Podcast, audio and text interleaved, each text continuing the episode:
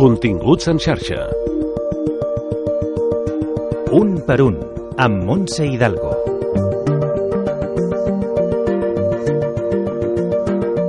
Felicitat és fàcil. Així de contundent és Loto Vázquez, un gallec de 34 anys, acabats d'estrenar, nascut a Pontevedra, llicenciat en Filosofia per la Universitat Autònoma de Barcelona i expert en comunicació, fundador de Felicitat para el Éxito i del projecte Red Social de la Felicitat, recorre el món compartint la seva experiència per deixar de buscar la felicitat i començar a sentir-la.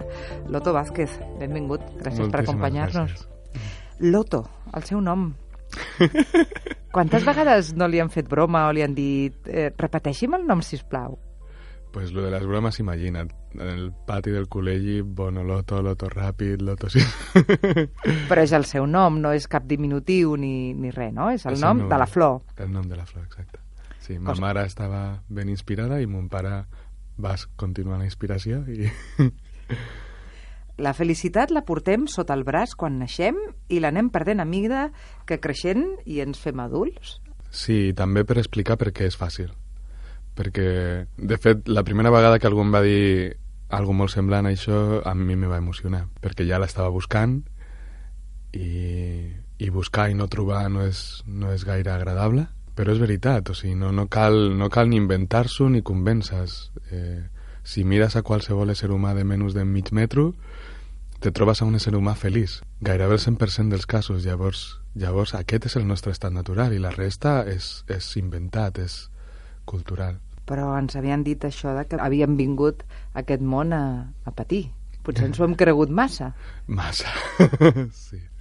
I això és tota l'explicació de per què no ho som, perquè, perquè els nostres entrenadors és com si eh, vas a la cantera del Barça i te trobes a bueno, Pep Guardiola, que és un, una persona a la que admiro, pues és bastant difícil que no et converteixes en un crack.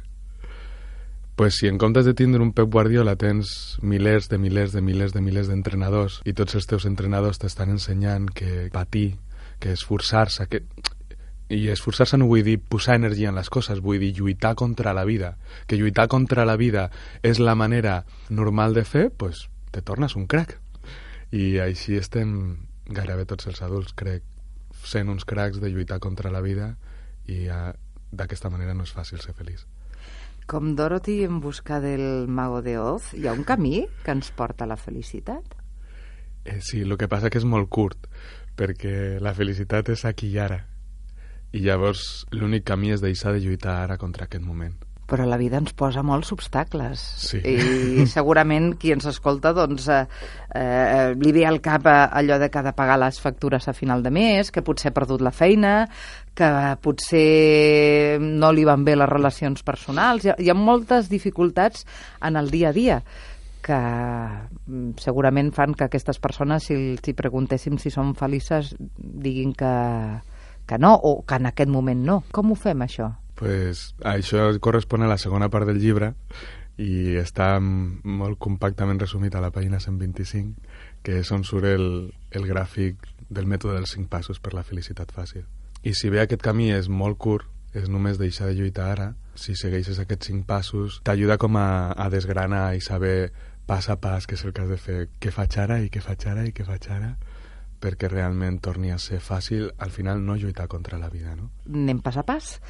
Claredat del desig.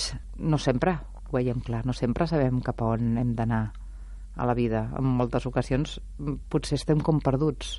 La veritat és que hi han estudis que apunten a que la majoria de la gent no té clar el que vol i això apunta que és un dels punts principals pels quals la majoria de gent no té el que vol. Però jo no estic d'acord, o no del tot d'acord. Crec que tothom sap el que vol. Tothom sap que, sap que vol ser feliç, tothom sap que vol relacions meravelloses amb les persones a les que s'estima, però no persistim. És com que en, ens anem amb els hàbits de d'esforçar-nos, de lluitar contra la vida, de, de resignar-nos, de queixar-nos constantment i en realitat sí sabem el que volem. I això apunta al segon pas. El segon pas és guia clara i aquesta guia clara la tenim a dins. Ten, tots tenim una intuïció. Les dones la teniu quasi sempre molt més, molt més a, a la superfície, no? més connectades amb ella, però els homes també la tenim, tothom la tenim. I a més a més aquesta guia clara també apareix a fora, apareix en forma de llibres meravellosos, apareix en forma de, de programes de ràdio, apareix en forma de coach, de terapeutes, de, de, de avis i de nens petits que ens inspiren i ens guien. Però al final no hi ha excuses, és una elecció. I aquesta elecció ningú la pot fer per nosaltres. I estem, és veritat, en un món en el que la majoria de gent no està fent aquesta elecció. Així que si nosaltres volem ser feliços, hem de ser molt tossuts. I hem d'escollir per ser feliços ara, i ara, i ara, i ara, independentment de les circumstàncies. Quan parla de que tota aquesta força la tenim a dins, també és cert que la majoria de nosaltres vivim agrupats amb, amb altra gent perquè tenim la sensació de que necessitem el suport d'altres, la inspiració d'altres, que altres se'n serveixin d'exemple de, o de guia. Les seleccions aquestes que diu que s'han de fer, eh, les fem en base a nosaltres mateixos o a el que ens aporta la gent que, que ens envolta? És super bon punt i de fet té a veure amb el, amb el quart pas és això, és rodillar-se i compartir de per, amb persones afins. Perquè hi ha una frase molt potent que diu som els resultats de les cinc persones amb les que més temps compartim. I si és així, és molt important escollir quines són aquestes persones. Cinc persones? Sí. En realitat, per mi no és tan important si és matemàtic, però em fa pensar, no? I cada vegada que ho expresso, em fa dir, vale, jo estic realment escollint a les cinc persones que més m'inspiren per intencionalment passar el, el màxim de, de temps amb elles, perquè és veritat, elles m'influiran, m'agradi o no, estar-hi envoltat de persones meravelloses em farà treure la part més meravellosa de mi, i estar-hi rodellat de persones que es queixen constantment em farà activar aquesta part de mi que està disposada a queixar-se i sentir-se una víctima. I això té un punt d'elitisme, no? O pot semblar-ho. I què? La pregunta és què vols? Si vols ser feliç necessites prioritzar la felicitat i això té implicacions. Però a més, si volem un dels motius pels quals a vegades no volem allunyar-nos o no volem escollir passar temps només amb les persones que ens inspiren, sinó que volem passar temps amb persones que és clar que, que ens estan influint d'una manera que ens porta a estar infeliços, a estar-hi contrets, a estar enfocant-nos en coses que realment sentim que ens fan mal, és per, perquè volem cuidar-los, perquè no volem deixar-los sols però només podem cuidar si tenim algú valuós per donar. Només si jo sóc feliç puc aportar-li felicitat a algú que no ho és. Llavors la meva felicitat és, és clau. És clau per mi, és clau per la meva salut, és clau per aportar valor al, a l'entorn, és clau per, per l'èxit en cada àrea de la nostra vida.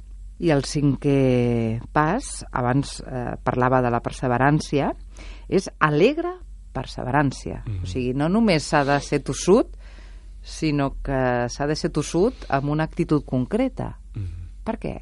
Perquè aquí es tracta de ser feliç, no es tracta de, de guanyar el partit. I aquí o ets feliç o has perdut el partit. I el partit s'està jugant ara. Llavors, si, si no estàs gaudint en aquest moment, en realitat ja t'has sortit del camí. Ja no estàs caminant el camí de la felicitat, estàs caminant un altre camí, un altre dels camins d'un nivell major o menor d'amargura, de contracció, de queixa, de sentir-nos víctimes, de sentir-nos que la felicitat està en un altre moment i lloc quan això mai ha passat. Sempre, sense excepció, que tu i jo i cadascú de, que està escoltant ha experimentat felicitat, ha estat aquí i ara. I tornant una mica a que tots tenim reptes, tots hem tingut reptes i hem estat feliços enmig d'algun dels reptes. És més, a vegades són aquelles situacions intenses les que criden més la nostra atenció i fa que ens posem al 100% i llavors estem plens, perquè la plenitud, la felicitat, el benestar tenen molt més a veure amb estar-hi completament present que no pas amb el que està passant a fora. És la nostra relació amb el que passa el que determina la nostra experiència, no el que passa en si. Però normalment la gent, quan hi ha una certa confiança, t'explica més aviat les penúries, els problemes, les situacions difícils. Per què? L'hàbit i la inconsciència és per hàbit que estem addictes a emocions negatives i cada vegada que posem l'atenció en algú que no ens agrada, algú que ens sembla dolent, algú que ens fa por, algú que, que ens agradaria que no succeís, estem activant la segregació de milers de neuropèptids que fan que tot el nostre cos eh, reviverí, literalment. El millor moment del dia és quan? És ara quan me n'adono de que estic present, de que estic viu i de que hi ha bellesa succeint justament davant meu. Què li esborra el somriure? Si estic atent, res, sinó quan veig algú tractant uh, malament algú altre. El seu plat favorit? El que m'ha vingut és ous, ous fregits amb patates fregides.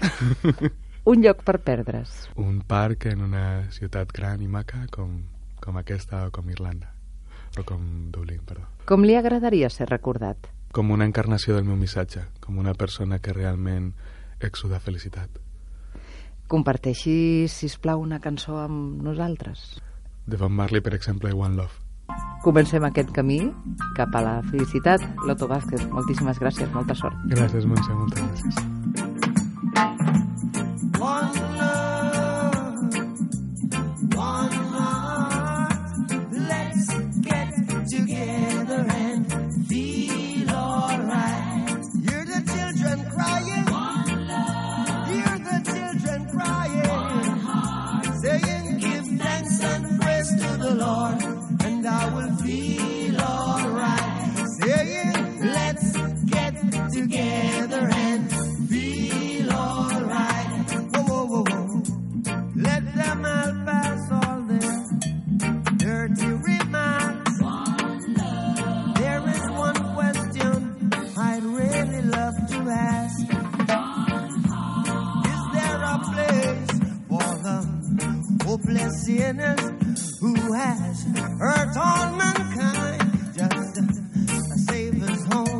Own belief.